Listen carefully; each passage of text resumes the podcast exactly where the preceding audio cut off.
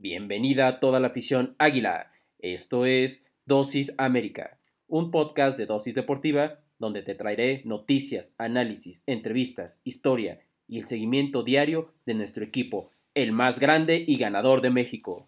Yo soy Jürgen González Peña y diariamente te inyectaré tu dosis América. Recuerda que puedes sintonizarnos de lunes a viernes a través de Spotify, Anchor FM, Apple Podcasts, Google Podcasts y Radio Public. Sin más que agregar, comenzamos.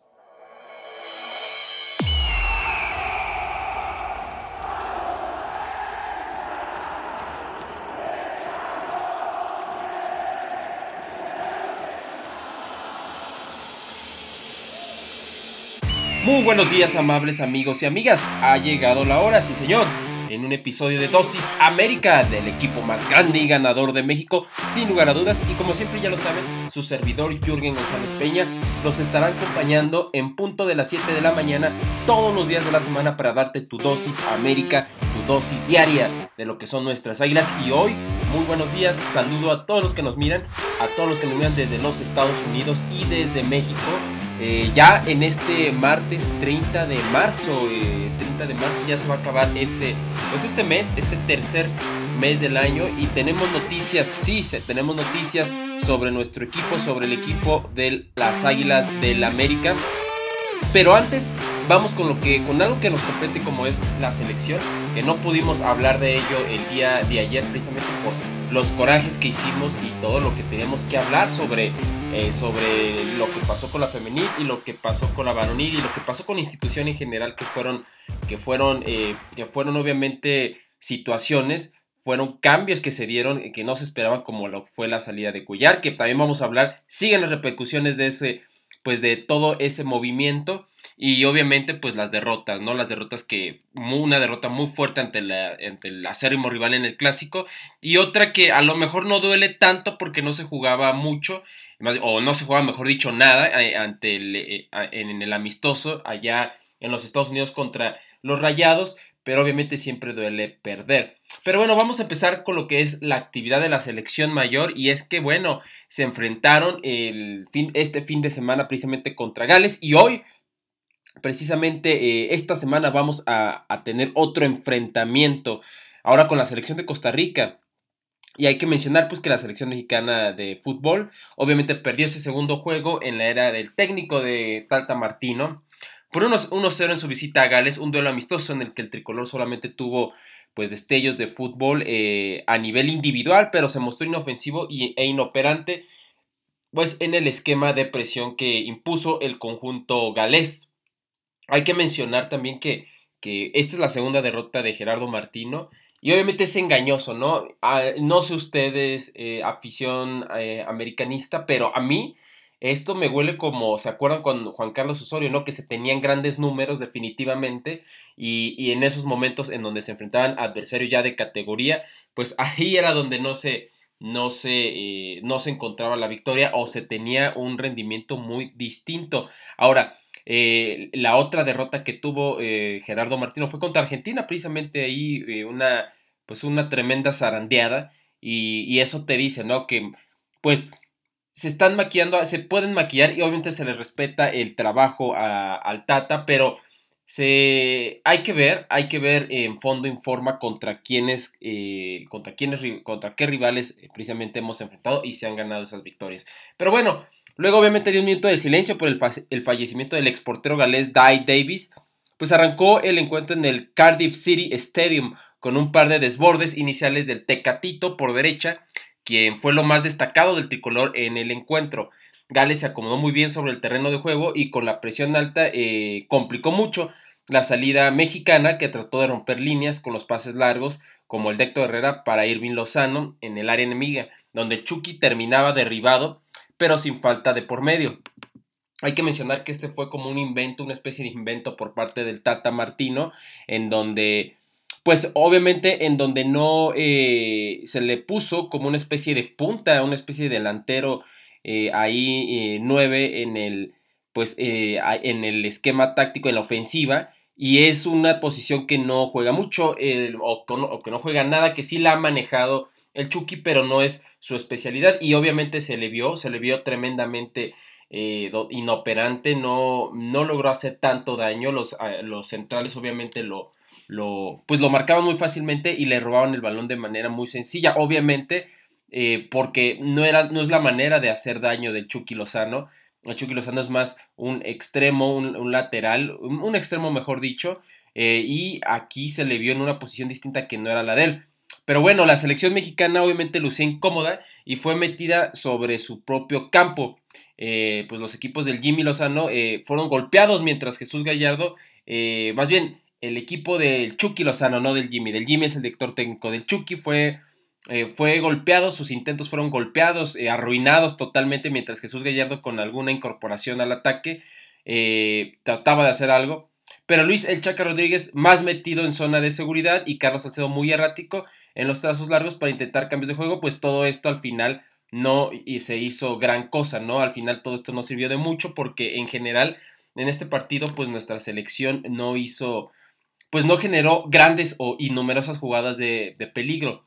Luego de, una, de un fuera de juego que no se sancionó por el árbitro Ian McNabb, apareció la Fuerza Aérea Británica y metió un centro que parecía poder controlar pues nuestro arquero americanista Memo Ochoa, pero prefirió despejar con los puños. El balón cayó en control de Tyler Roberts, que por derecha filtró para Johnny Williams, que centró para Kiefer Moore y este pues en el último palmo del terreno controló y definió de manera cruzada frente al arquero americanista para el 1-0. Esto estamos hablando que sucedió en el minuto 10. Eh, Gales se acomodó mejor con la ventaja mientras que los mexicanos perdieron la brújula sin poder hilvanar alguna jugada a la ofensiva mientras que uno que otro pase a profundidad de Héctor Herrera para Lozano propició un choque entre Chucky y el guardameta Wayne eh, quien jugando bien en su área salió exacto para cortar eh, otra llegada de Gallardo con un balón filtrado por parte de Orbelín.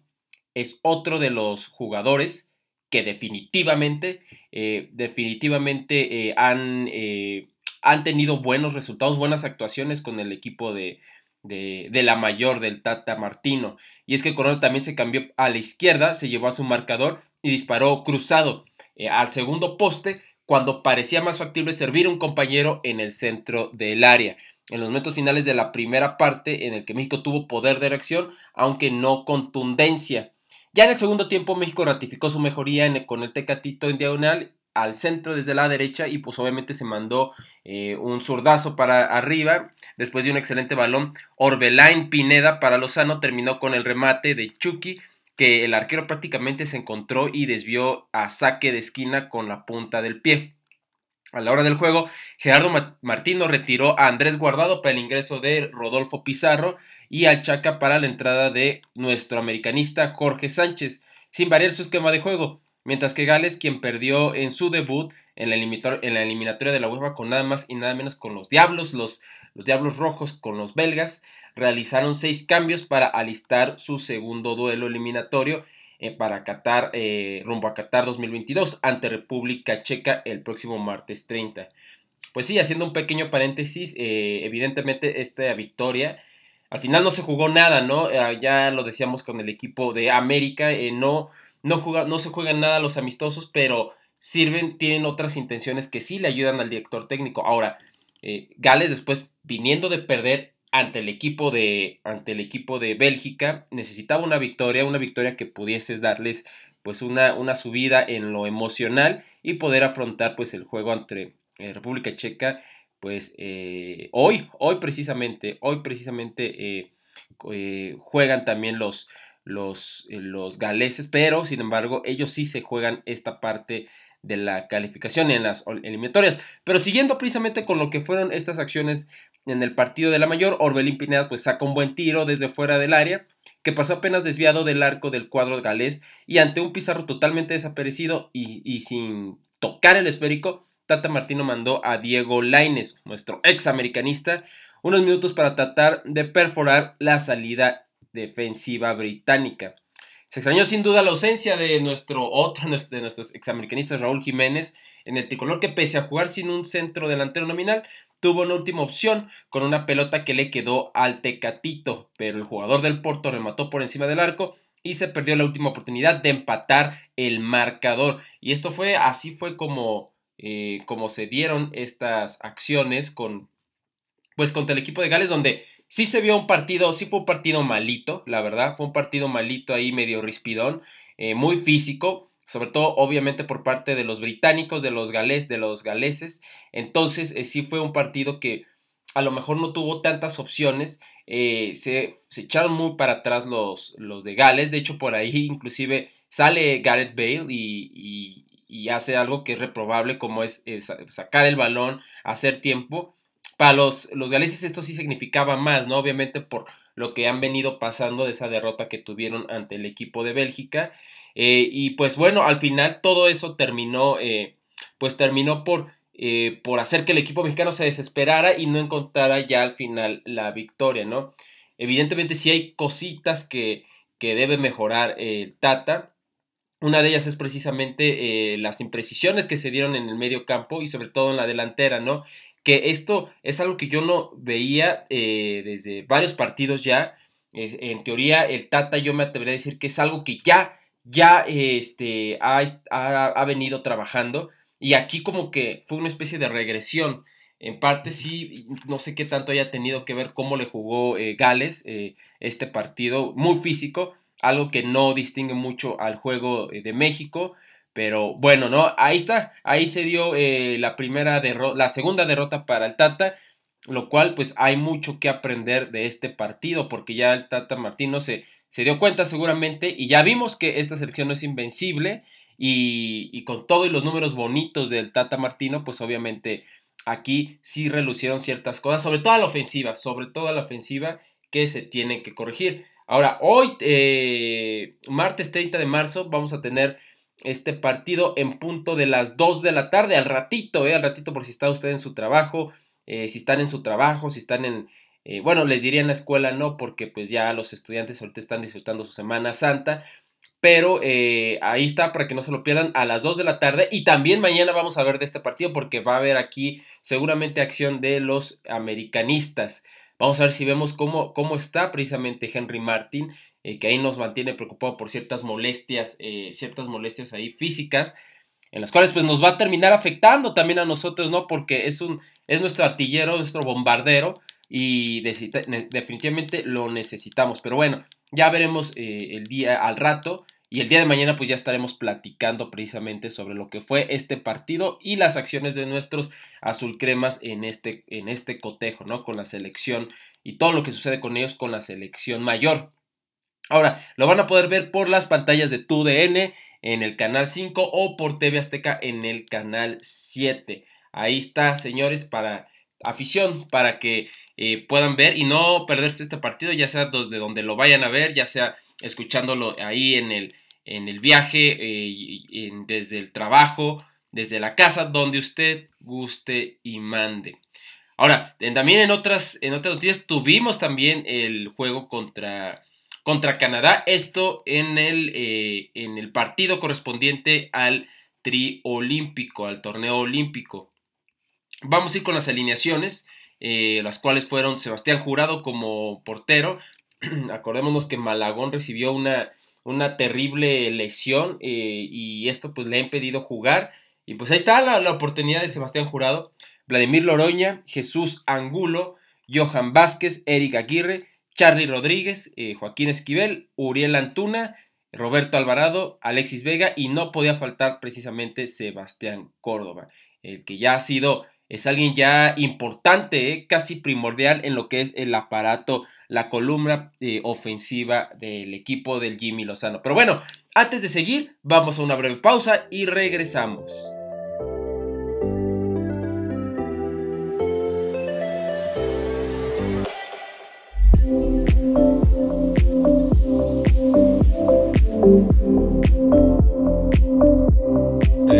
Esta breve pausa y es que, bueno, ya estas fueron las alineaciones, un cuadro ya distinto, ya con Córdoba ahí adentro, eh, nuestro, pues ahí nuestro americanista, nuestro águila, nuestra águila ahí jugando, jugando muy bien, dando pases de peligro precisamente en esta conexión que está teniendo Córdoba con precisamente Antuna. Y es que pese a que Canadá mm, tomó más la iniciativa al inicio del complemento, la superioridad de mexicana pues impuso condiciones sobre la cancha en el Estadio Jalisco y solamente fue cuestión de tiempo para reflejarlo en el marcador. Sí, hay que mencionar que, que precisamente fue un partido no de ida y vuelta, por ahí sí tuvo opciones interesantes eh, los, de la, los de la hoja de Maple, pero nada que tuviera mucho peligro eh, en teoría el partido fue totalmente eh, tricolor. Y es que la selección mexicana de fútbol de la Sub-24 logró el boleto disponible de la CONCACAF para los Juegos Olímpicos de Tokio 2020, bueno ya 2021, al superar en la semifinal eh, del Prolinco por 2 a 0 a Canadá,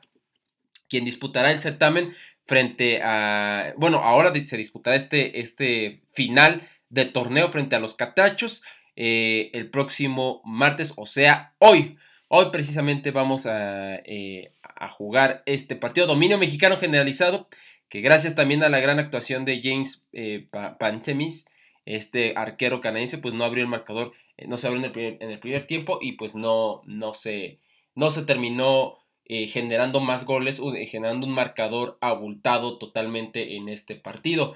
Y es que también en la primera parte, pues el guardameta visitante fue con la punta del pie que alcanzó a mandar el saque de esquina a un eh, eh, esquina de un potente zurdazo de Roberto Alvarado y a pase de Carlos Rodríguez. Charlie. Canadá apostó por las salidas a velocidad eh, de Tejon Buchanan, quien fue nulificado con el escalonamiento de la saga mexicana.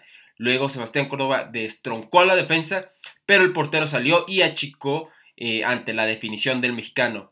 Nuevamente el arquero fue factor y al salir la oportunidad en un balón filtrado de Córdoba, para Uriel Antuna. Pese a que Canadá tomó la iniciativa al inicio del complemento, la superioridad mexicana impuso condiciones sobre la cancha eh, y solamente fue cuestión de tiempo para reflejarlo y anotar el gol. Y es que al 57 todo lo bien que había hecho el portero canadiense lo echó a perder para tratar de salir eh, por el centro del campo ante la presión alta mexicana. El balón fue interceptado por Charlie Rodríguez quien adelantó y se dio a la derecha eh, para que Antuna rematara y marcara el 1 a 0, que estalló en júbilo eh, el tricolor, que estalló en el júbilo tricolor, la alegría mexicana. El gol que brindó obviamente confianza en el cuadro local desconcertó a los canadienses que pronto recibieron el segundo luego de que eh, ingresara JJ Macías al 61 y también ingresó, que ingresó por sustitución de Roberto Alvarado. Ya al 64 del tiempo corrido tras un cobro de una de las múltiples fallas cometidas por los eh, norteamericanos vino un servicio preciso de Córdoba para la incorporación de Johan Vázquez, que en primera instancia estrelló su remate con la testa en el poste, pero la pelota rebotó en Callum Montgomery y el defensor de Pumas terminó por empujar al el segundo gol mexicano. La victoria tricolor aseguró el boleto para las Olimpiadas de Tokio 2021 y, bueno, ya, ya se está calificando ahí, ya nada se va a jugar la final.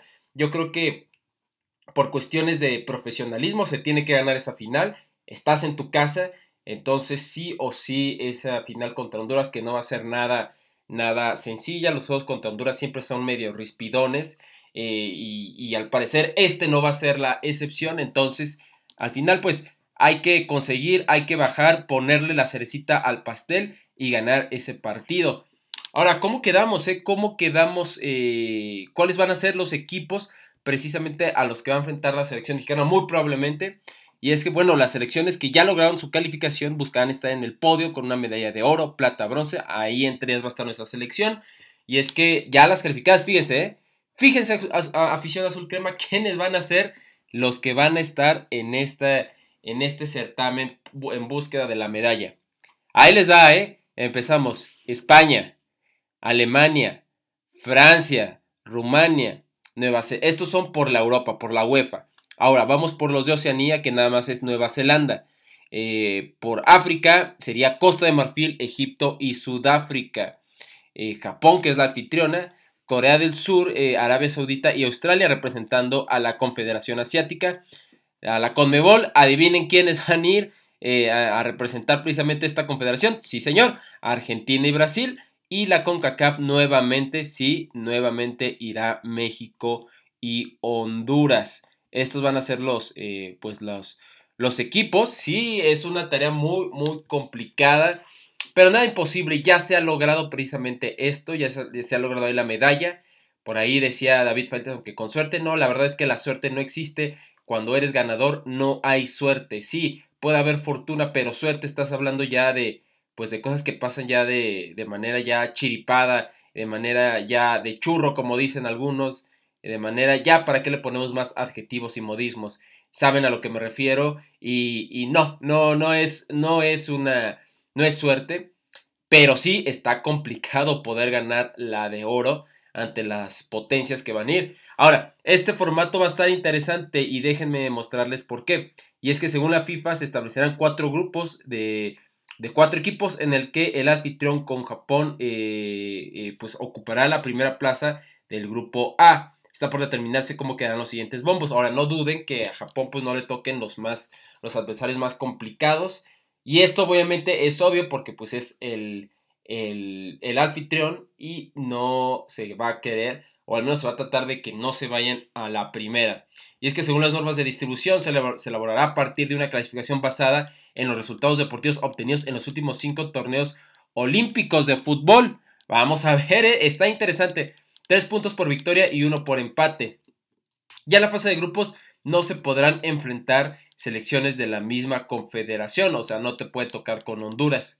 Eh, aunque sí te puede tocar con Argentina y, Brasil, que no son, son del continente, pero ya lo sabe usted, no son de la federación. El actual formato de competición se realiza con jugadores de edad del sub-23, con un máximo de tres excepciones. Sí, señor, los refuerzos, que por general forman parte de la selección absoluta de cada país. Ya se ha dicho que Carlos Salcedo es casi seguro que va a ser uno de los refuerzos. Eh, también se menciona por ahí eh, Memo Ochoa sí o sí tiene que estar ahí, como los refuerzos es de los, pues de los arqueros más confiables, más confiables de este, pues de este, eh, de lo que es nuestra Liga MX, entonces sí tiene que ir Ochoa sí o sí, y falta un tercero, faltaría un tercero que ahí, ahí vamos a ver quién es el quien eligen, yo creo que no sé, igual podrías elegir algún mediocampista, por ejemplo, a Héctor Herrera, quien no ha jugado, ha jugado, la verdad, no, ha quedado mucho que, ha dejado mucho que deber, o a un hombre de experiencia como es guardado, ¿no? Ahí podrías como complementar precisamente la experiencia con la juventud.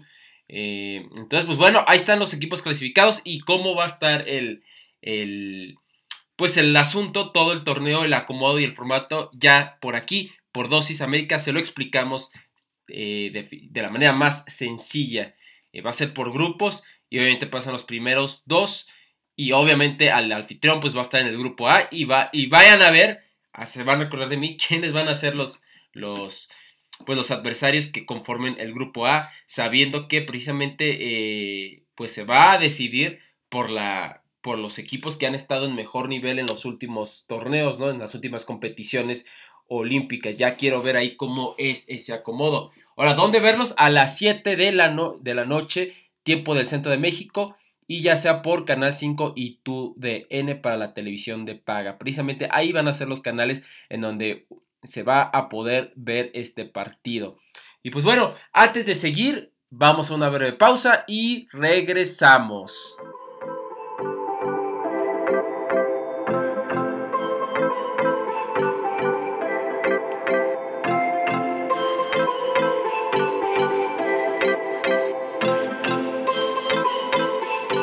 regresamos rápidamente con lo que es la, sub-23 esta breve pausa. Y es que sí, la sub-23 eh, de la selección tuvo un partido de preparación en la concentración en el, de, concentración en el CAR. Eh, en, esta, en este caso se enfrentó a la selección guatemalteca, en donde se terminó ganando 3-1. Y hay que mencionar pues, que la selección venció eh, 3 goles por 1 a su similar de Guatemala en este partido de preparación celebrado en el Centro de Alto Rendimiento de la, de la Federación Mexicana de Fútbol. Bol, eh, uno de los goles, de los tres goles fue por Jordan Carrillo al 17, Ramón Juárez Águila al 20 y Alejandro Andrade al 72. El gol de Guatemala fue por Matius Gaitán en el 87, ahora sí que fue el gol de la honra. Pues tras este partido, ahora la sub-20 dio por concluida la concentración en el CAR. Este, y bueno, ahí está, ¿no? Las alineaciones habían sido Castellanos, Rivas, Juárez, Gómez, eh, Guzmán, Naveda, eh, Pisuto, Carrillo, Herrera, Campos, Vázquez y Chaprán. Eh, ahí están los, las alineaciones. Eh, ahí está Naveda, también estuvo ahí en el pues en, este, en esta alineación inicial. Y pues ahí, ahí vamos a seguir viendo detenidamente e informando eh, qué es lo que sucede precisamente con nuestras águilas allá en, la, eh, pues en terreno, en camiseta eh, pues verde.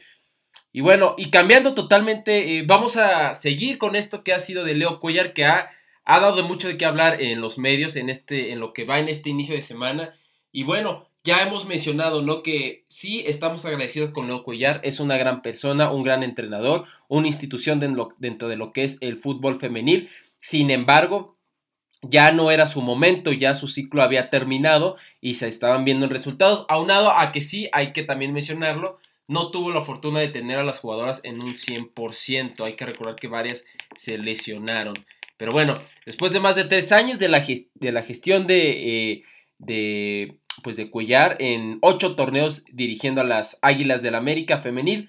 Eh, la directiva pues Azul Crema hizo oficial pues que ya no iba a estar ahí el profe Leo, director técnico que puso su renuncia tras la mesa después de ser goleada, eh, de, pues goleados sus, jugadoras por el, el, adversario, ¿no? El acérrimo rival. Sin embargo, es el ahora exentrenador de las Águilas, dejó un legado que va más allá del título de liga conquistado en el torneo Apertura 2018 al superar a Tigres en el mismo volcán desde el manchón penalti. La estratega, el estratega se fue con el 64% de efectividad en su mando. Quiero ver quién se va con esas cifras.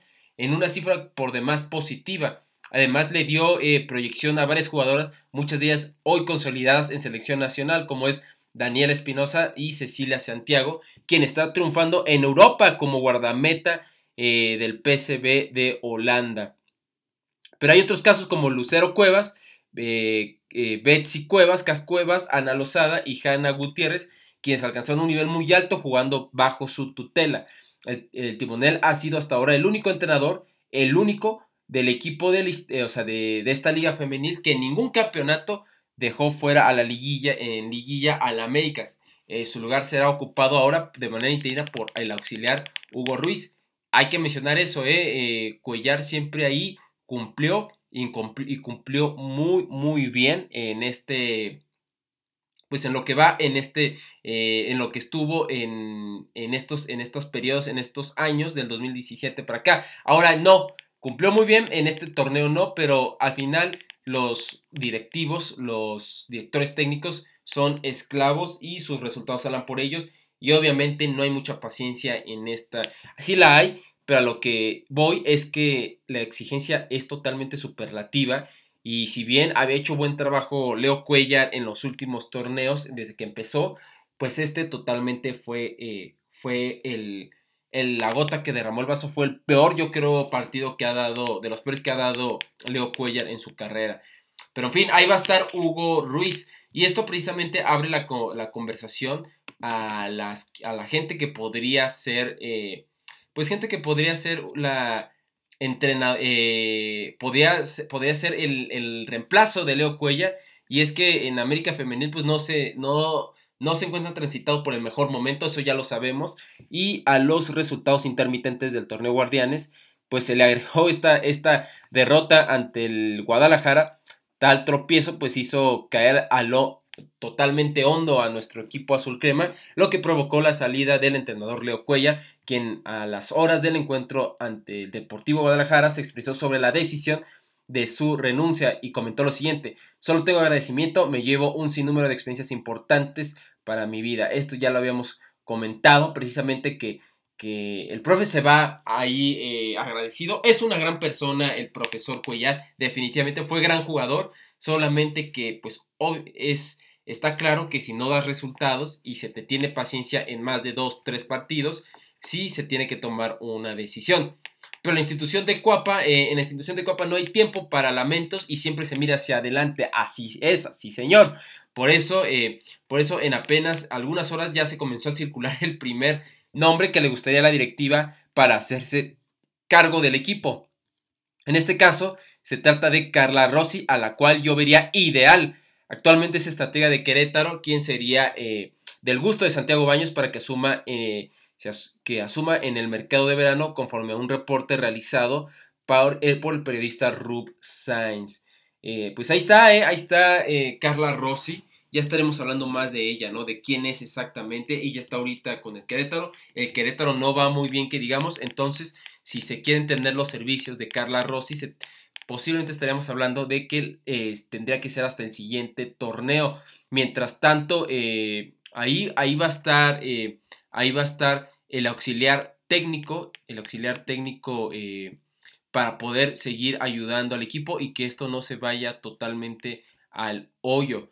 Eh, es importante mencionar que, eh, que, nadie le dice que no al América. no conozco a alguien que le diga que no. Y si. Y pues bueno, y si pasa esto, muy seguramente sí vamos a tener ahí. vamos a tener nueva entrenadora haciendo pues los papeles, los, los, las acciones, las estrategias, todo lo que pues todo lo que sabe hacer eh, la entrenadora que venga. Y yo insisto, debe ser sí o sí esta Rosy. Rosy tendría que venir a la, pues a la Acuapa. Pero bueno, hay que esperar, ¿eh? porque todavía tiene contrato ahí con, con las gallos, con los gallos del Querétaro. Así que hay que esperar. Eh, mientras tanto, ahí está el nombre, el primer nombre, Carla Rossi. Y yo les invito, yo les invito a que me escriban por, por mensaje privado cuáles son los nombres que ustedes creen que podrían eh, cuajar con el equipo eh, femenil.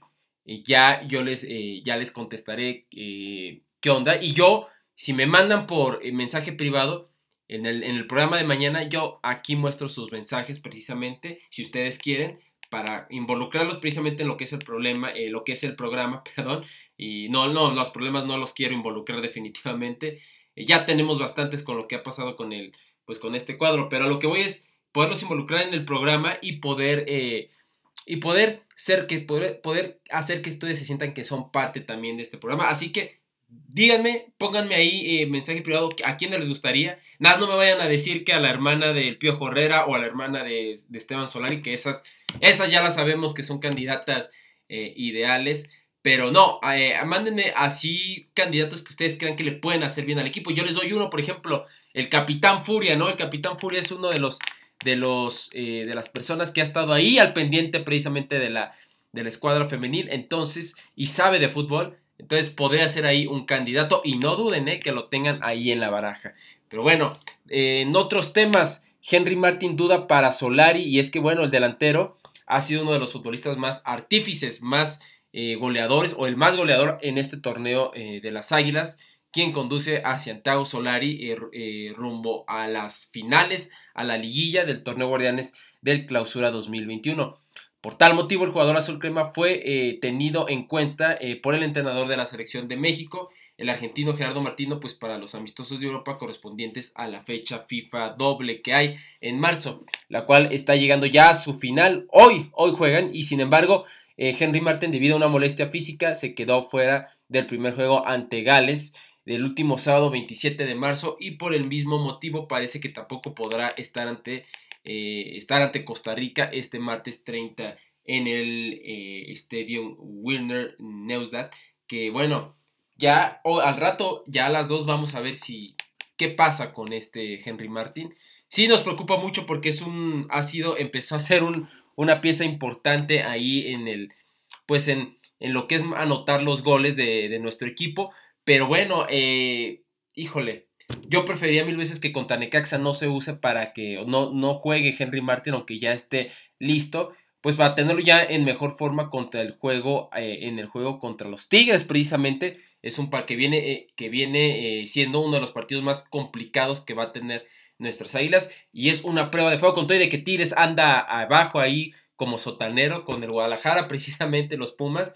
Eh, siempre va a terminar siendo un equipo peligroso, este equipo de, pues de, eh, de Tigres, ¿no? Y otra de las cosas que mencionaba el Tata con respecto a, las molestias de Henry Martin, lamentablemente para este primer equipo eh, no podemos contar con ninguno de los dos. Ambos están refiriéndose a Pulido también, están en diferentes estados o en diferentes estados dañinos físicos y no serán considerados para el juego de mañana había señalado el Tata para la previa en el primer eh, de, lo que fue el primer juego y la selección eh, pues obviamente esto parece no cambiar seguramente no vamos a ver a, Henry Martin en la pues teniendo acciones con la mayor Y muy probablemente ya se acordarán de este comentario, tampoco lo vamos a ver en, el primer equipo de la América en este partido.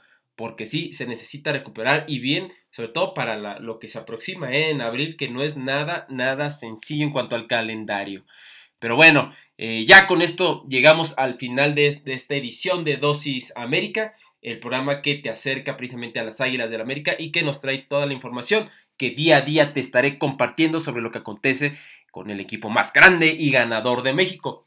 Eh, recuerda también que la red social de nuestro programa es dosis.américa en Instagram y a mí me puedes encontrar como ysport51 o ysport51 en, en Instagram y en Twitter como ysport en Twitter y Sport. Ahí, nos ahí me pueden encontrar y ahí podemos platicar con toda confianza.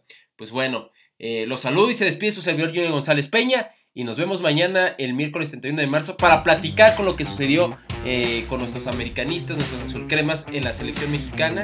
Y así que pues vayan preparando eh, para el rato eh, ahí la, botanita, el juguito, la fruta, para poder ahí asistir, poder apreciar muy bien este cotejo correspondiente pues, al segundo amistoso contra Costa Rica. Se va a jugar en, fuera de terrenos pues fuera de terrenos americanos como se acostumbra. Pero en fin, los saludo y se despide su servidor Junior González Peña y nos vemos el miércoles 31 de marzo. Que tengas un día grande y monumental como lo es nuestro equipo. Adiós.